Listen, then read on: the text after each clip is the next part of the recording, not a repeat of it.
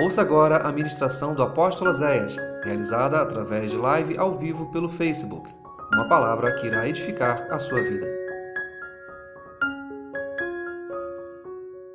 Eu quero convidá-los a abrir suas Bíblias em Salmos, de número 128, do versículo 1 ao versículo 4. Diz assim: Bem-aventurado aquele que teme ao Senhor e anda nos seus caminhos pois comerá do trabalho das suas mãos. Feliz serás e te irás bem. A tua mulher será como a videira frutífera aos lados da tua casa, e os teus filhos como plantas de oliveira à roda da tua mesa. Eis que assim será abençoado o homem que teme ao Senhor. Amém? Espírito de Deus, já celebramos, já festejamos, nos alegramos na tua presença. Mas agora queremos ouvir uma palavra que cure o nosso coração. Eu te peço, Deus, que eu diminua e tu cresças. Que tu me esconda atrás da tua cruz. E que venha sobre nós uma palavra revelada do teu Espírito. É o que eu te rogo nesta noite no nome de Jesus. Amém e amém. Amados, não tinha como eu não ministrar uma palavra para a família essa noite. Apesar que todo culto aqui é família, é mais uma. Esse salmo começa dizendo que feliz é o homem que teme ao Senhor. Para o cristão, o significado de temor a Deus está na obediência, está no cumprimento da palavra de Deus. Algumas pessoas acreditam que temer a Deus é ter medo de Deus. É ter medo do julgamento de Deus. Cara, Deus pode me jogar no inferno. Não. O temor do Senhor é quando você o obedece por amor é quando você o obedece por gratidão. É quando você descobre que Deus realmente é a pessoa que mais te ama. Mas ao olhar esse texto, o salmista está dizendo: o homem que teme a Deus, ele será feliz, ele será bem-aventurado. Pô, que legal isso. Ele vai trabalhar e ele vai ser próspero. É o sonho, acho que, de todo mundo prosperar, trabalhar, ver dinheiro, comprar coisas, ter coisas. Mas é interessante que o salmista não para nisso, ele não se atém a isso. Ele vai mais à frente, ele vai falar: esse homem vai ter uma mulher. E essa mulher vai ser bênção na vida dele. Esse homem vai ter filhos e os filhos serão bênção na vida dele. Quando eu leio esse texto, eu já imagino logo aquela família de comercial de margarina, sabe? Todo mundo na mesa, comendo junto, rindo, feliz. A gente sabe que família não é isso. Tem dia que a família está encrencada. Eu falo que família é uma matemática que não fecha, né? Tem dia que nós estamos coisados, tem dia que os troços estão esquisitos, tem dia que a mulher amanhece coisada. Aí é brabo. Mas tem dia que nós homens também estamos coisados. Né? Tem dia que as coisas estão dando certo, tem dia que não está dando tão certo assim. Tem dia que a gente está feliz pra caramba, tem dia que a gente já não está tão feliz. Mas, olha o que, que a palavra está dizendo. Esse salmo começa nos apresentando o segredo para que a família se torne um lugar de bênçãos. Para que a tua família seja abençoada, Deus precisa estar no centro da sua família. Tem gente que fala: se eu tiver muito dinheiro, eu vou ser feliz. Tem rico corno. Tem rico depressivo. Tem rico drogado. Tem rico suicida. Então isso é uma prova que a riqueza não resolve tudo. Se eu tiver uma casa boa, se eu comprar um casarão, aí eu vou ser feliz. Quantas pessoas morando dentro de casas maravilhosas e numa tristeza terrível, numa amargura terrível, numa infelicidade tremenda. A maioria dos adolescentes que nós atendemos, que estão em crise depressiva, são de classe média alta. A grande maioria. Aí você acha que, não, para eu ser feliz, cara, você tem que ser, a mulher tem que ser bonita, tá? Aí você, a mulher ela pensa, eu tenho que emagrecer, eu tenho que siliconar, eu tenho que repaginar. Quantas atrizes, quantos modelos suicidas?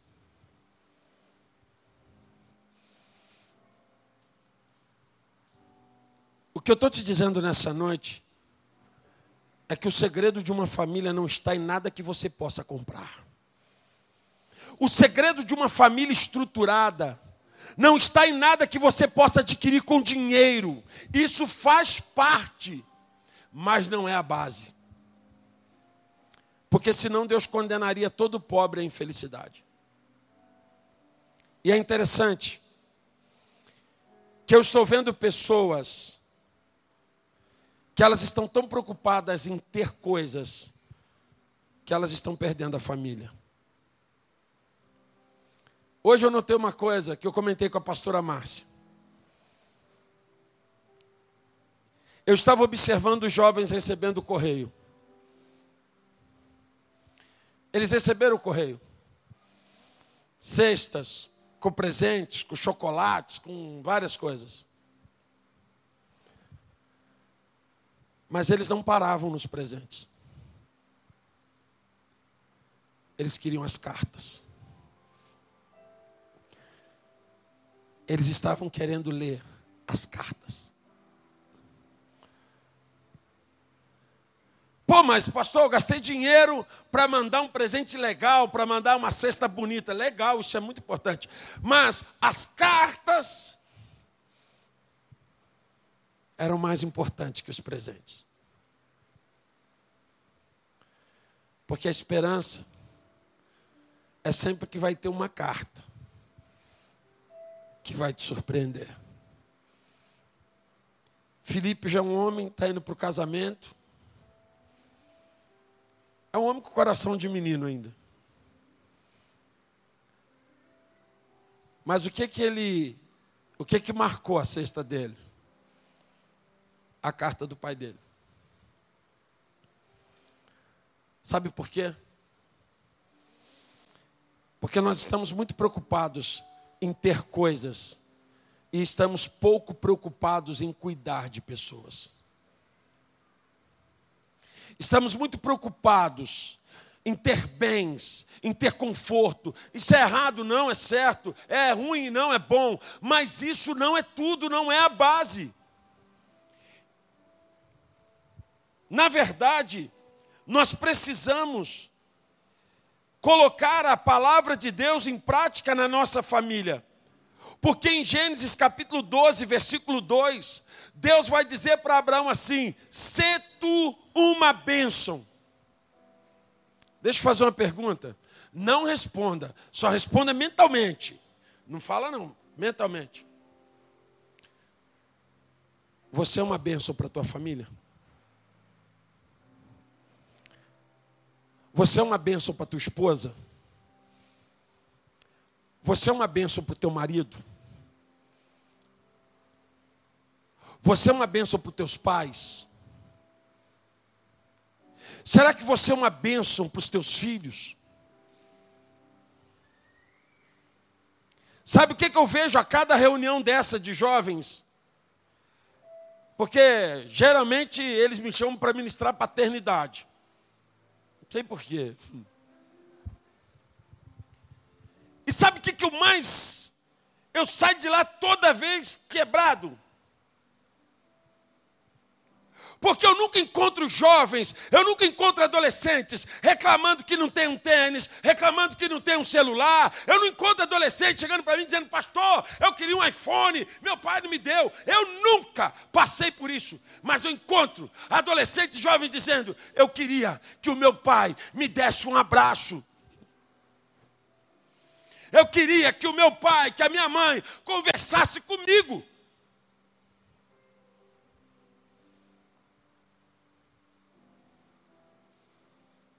Eu já cansei de ministrar isso aqui, mas vou ministrar até morrer. A nossa geração, geração 70, 80, até o início da 90, é uma geração que precisava de coisas. A maioria era pobre. E quando tu queria alguma coisa, teu pai falava, vai trabalhar. Então a galera aqui da, da geração de 70, 80, nós começamos a trabalhar com 14, 15 anos para ter um tênis, para comprar uma camisa. Todo mundo trabalhou cedo, se virou, virou alguém, pronto. Aí nós crescemos, formamos uma família e dissemos: meu filho não vai passar pelo que eu passei. Então nós damos tudo para os nossos filhos. Então aprende uma coisa: teu filho não tem falta de coisas. Ele não sabe o que é isso. Mas ele tem falta de gente. Nós temos uma geração que precisa ser abraçada. Nós temos uma geração que precisa ser beijada. Sabe o que é o mais triste? É num dia como hoje, depois de você ministrar a paternidade, e você falar assim: quem quer ganhar um abraço de pai?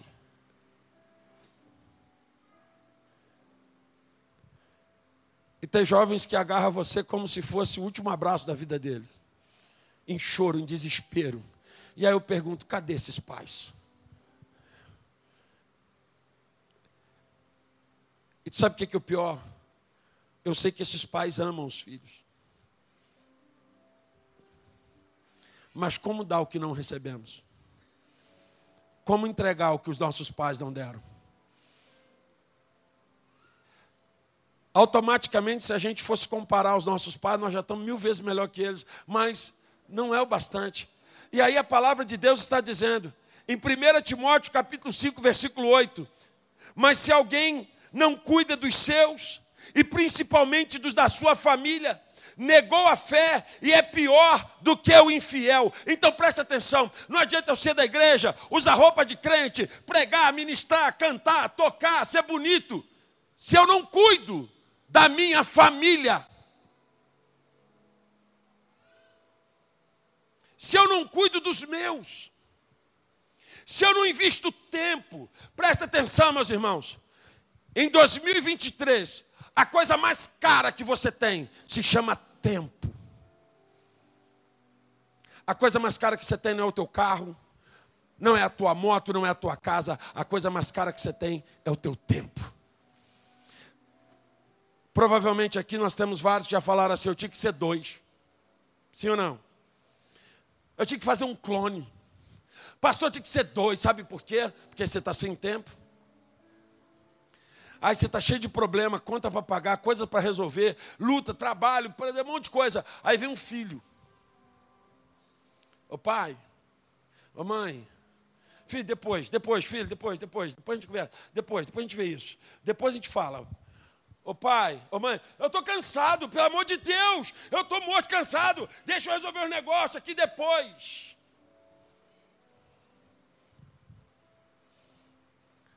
Depois quando?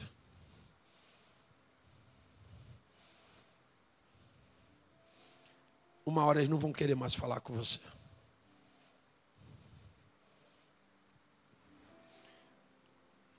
E aí você vai ter perdido o bem mais precioso que Deus te deu.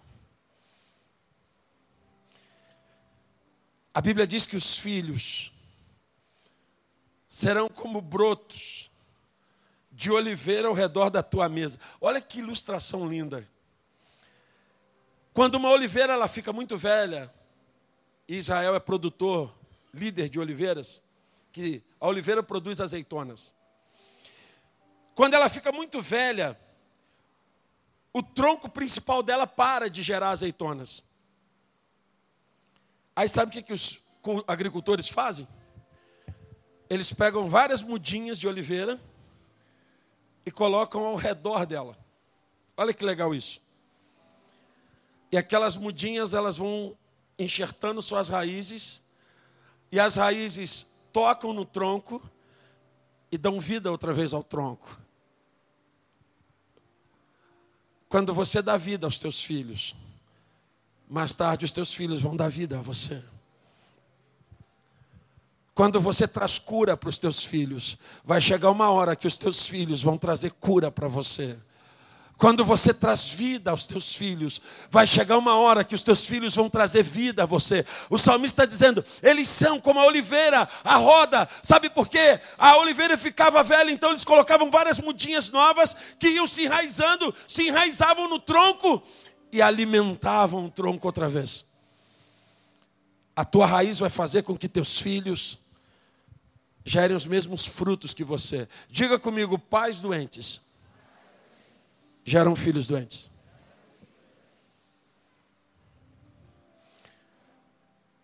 Pai rico nem sempre gera filho rico. Pai inteligente nem sempre gera filho inteligente. Pai bonito nem sempre gera filho bonito. Verdade, mentira.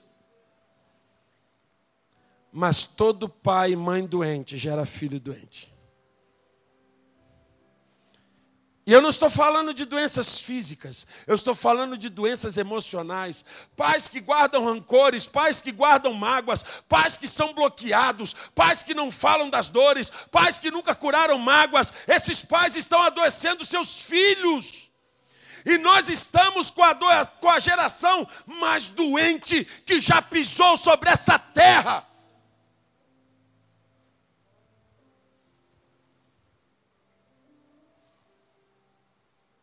Éramos pobres.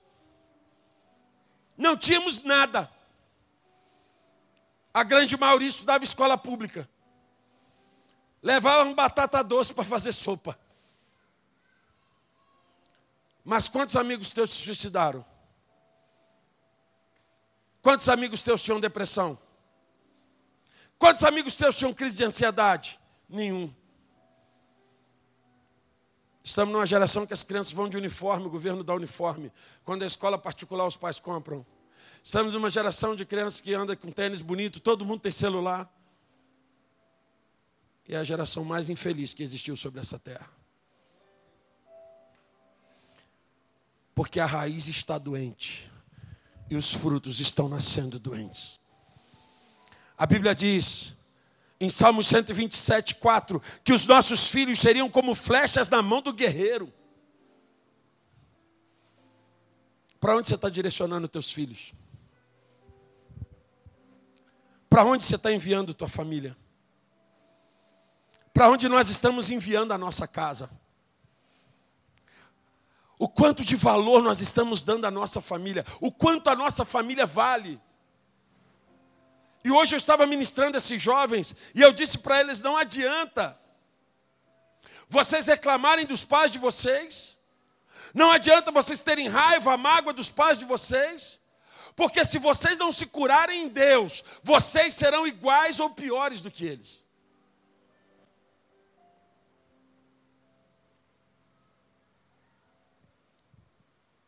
Só existe um remédio que cura a família. Esse remédio se chama Deus. Não é a religião, não é o pastor, não é a igreja, é Deus. É presença de Deus, é fruto do Espírito de Galas 5:22, é mansidão, é o domínio próprio, é a temperança, é o amor, é a alegria, é o fruto do Espírito dentro de uma casa. Porque o que eu tenho visto hoje são famílias que estão se desmontando, se desfazendo.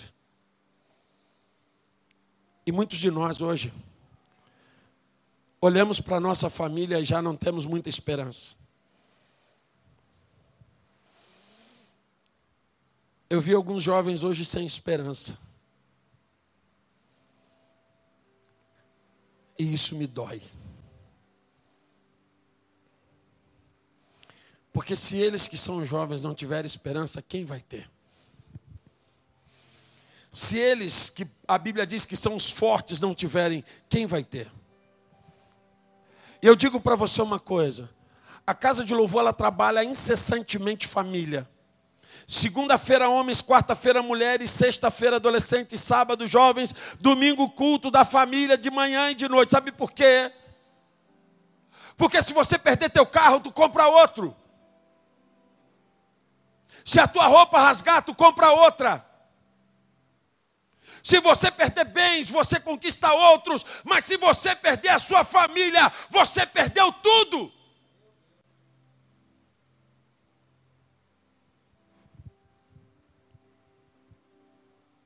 Eu vejo pessoas preocupadas em conquistar status. Eu quero ser isso, eu quero ser aquilo, eu quero ter isso, eu quero ter aquilo. Não, não é pecado sonhar. Não, não é pecado ter metas. Deus se agrada disso.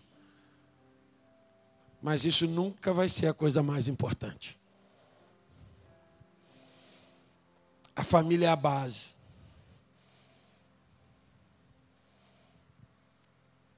Eu estou vendo pais que estão trocando presença por presentes.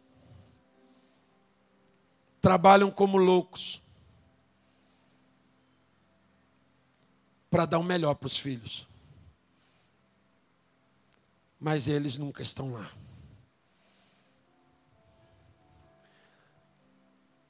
Os filhos têm de tudo: boas roupas, boas coisas, computador no quarto, celulares, mas você chega, são jovens que precisam de abraço, às vezes de uma conversa, às vezes de um carinho. Quantos pais eu tenho aqui? Levante a mão os pais. Pai, pai mãe, né? Pais, pais. Beleza. Vocês estão mansos não, hein? Fazendo filho fácil, povo aí. Quantos têm o costume de abraçar os filhos? Levante a mão. Caiu bem.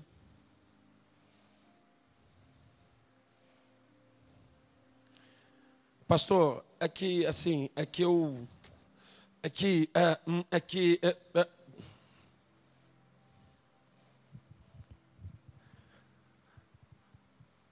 Se teu filho precisasse de um remédio e você não tivesse dinheiro, tu ia pegar emprestado, tu ia pedir alguém e tu ia arrumar esse dinheiro de qualquer forma para curar teu filho. Sim ou não? Sim ou não? E às vezes um abraço teu pode curar teu filho.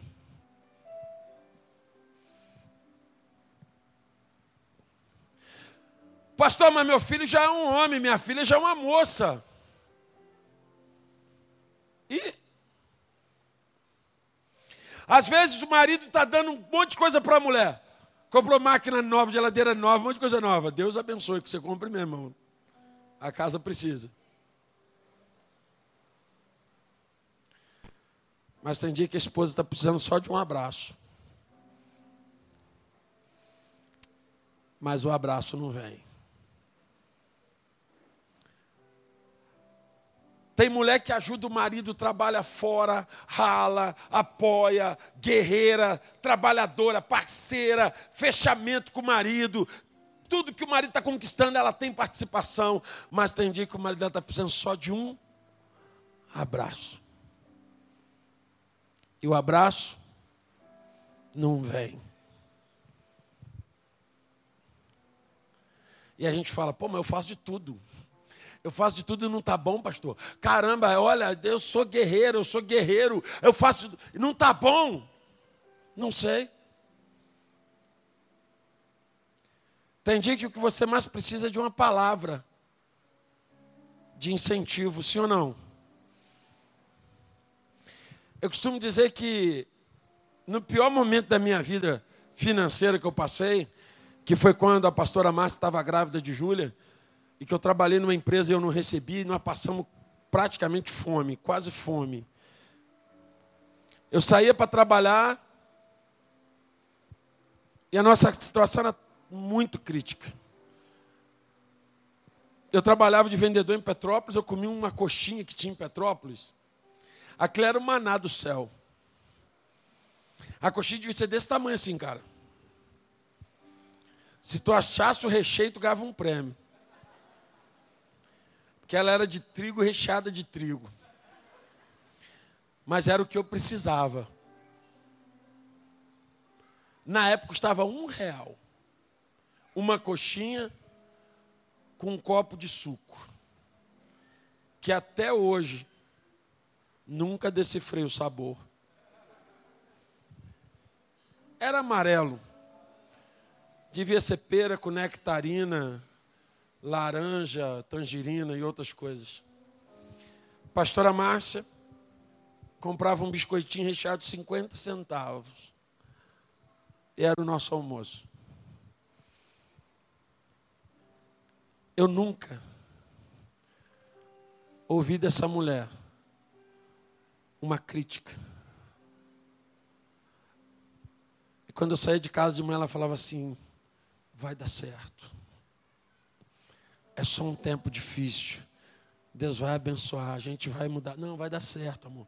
Vamos lá, vai lá, vamos lá. Deus vai, sabe, Olha o que, a Bíblia está dizendo, seja você uma bênção. Tem dia que a pessoa que está do teu lado, teu filho, teu pai, tua mãe, tua mulher, quem está da tua família, está precisando de uma palavra de vida, de uma palavra de ânimo, de uma palavra de reconhecimento, de aceitação. Hoje de manhã eu ministrei para eles, quando Jesus está sendo batizado. Deus brada lá do céu e diz: Esse é o meu filho amado, meu meninão, em quem eu tenho prazer. Ele estava dizendo para Satanás: não toca nele, não, que é meu, hein? Afirmação, alta afirmação, é meu filho. Tem dia que a mulher está precisando ouvir uma palavra de afirmação. Ela está se achando feia, está se achando velha, está se achando gorda, está se achando um monte de coisa. Tem, tem disso. Aí você, maridão, chega cheio do Espírito Santo e fala assim: Minha gata, tu tá poderosa. É hoje, estou linda. Ela fala assim, ah, pensa ser mentiroso. Aí você fala, não é mentira não, mulher. Eu te amo. Quem já viu aquele filme Amor é Cego? É mais ou menos aquilo, nós estamos na mesma. É, nós estamos amando. Tem dia que teu marido está derrubado. As coisas. Quer ver mexer na, na humor de um homem? Mexe no bolso dele. Acabou. É verdade ou mentira?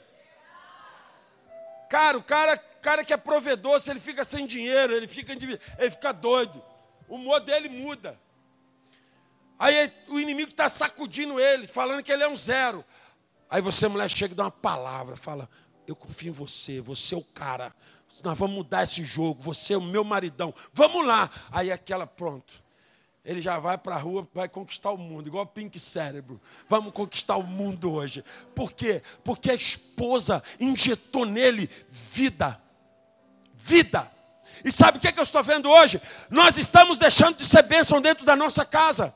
Não estamos injetando vida, não estamos dando abraço, não estamos dando beijo, não estamos dando palavras de autoafirmação. Infelizmente, muitos de nós estamos nos tornando ladrões da nossa própria família. É palavra de desânimo, palavra de acusação, é palavra de cobrança o tempo todo. E isso só vai matando. Só vai matando. Aí daqui a pouco ele fala, pô, meu casamento, pastor, eu estou pensando em largar. Não aguento mais meu casamento. Por quê? Porque tem do lado uma pessoa que ao injetar a vida, ao invés de injetar a vida, injeta morte. Então a palavra dessa noite ela diz: quando eu temo ao Senhor, quando eu aplico a palavra de Deus na minha vida, a minha família vai ser curada. A minha vida vai ser curada, a minha esposa vai ser curada, os meus filhos vão ser curados, os teus pais vão ser curados, a tua história vai ser curada, não quando você levar uma religião, mas quando você colocar Deus como centro da sua família. Porque o amor de Deus por nós, ele se revela na nossa família. E eu vejo que muitas de nós, muitos de nós, até amamos, mas não sabemos declarar esse amor. Muitos de nós até gostamos, mas não sabemos fazer sentir. E ouça o que eu vou dizer para você nessa noite. Nós temos 50 aqui, 48, 49, 50, eu não sei quantos são. Mas se juntar com os estão ainda vai passar de muita coisa. Temos 50 aqui. Valiosos demais. Eles valem mais do que o mundo todo. E aqui, nesse meio, eu tenho pai, mãe, irmãos, amigos, jovens também. E todos nós que estamos aqui temos uma família. E o conselho que eu vou te dar nessa noite. Às vezes as pessoas falam assim, pastor, pô, você vai pegar um culto, a igreja está socada, lotada, gente em pé lá atrás. Por que, que o senhor não traz uma palavra de salvação? Ministro a palavra de salvação. Eu estou ministrando uma palavra de salvação da família. O testemunho de Filipe para mim vale por dez acampamentos. Sabe por quê?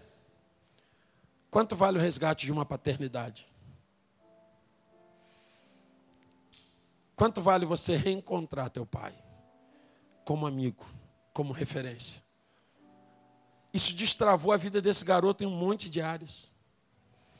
E eu profetizo que todos esses jovens vão viver isso em nome de Jesus. Vão reencontrar em si na sua família a base que eles tanto precisam. E você que entrou aqui nessa noite na casa de louvor para assistir esse culto, eu quero deixar uma palavra para você. Mais valioso do que tudo que você já conquistou até hoje, com dinheiro, com comprando, vendendo, qualquer coisa, é a sua família. Porque a tua família é para sempre. E o dia que o teu tronco envelhecer, o dia que o teu tronco ficar velho, eles vão estar ao redor. E as raízes deles vão se conectar à tua. E vão te trazer esperança e vida. Então, nessa noite, eu quero dizer para você que você está numa igreja que ministra, trata e ama a família. E quando você olhar para essa mulher que está do teu lado, quantos casados eu tenho aqui nessa noite? Casado, juntado, enrolado, embolado. Está com a esposa aí, com o marido aí por perto? Se tiver, dá uma olhada aí. Dá uma olhada assim de lado, assim, para essa pessoa linda. É essa mesmo, meu irmão. Talvez tenha casal que fale assim, pastor, hoje eu não quero olhar para a cara dele, não. Talvez o irmão está bravo e fale assim, hoje eu que não vou olhar para ela.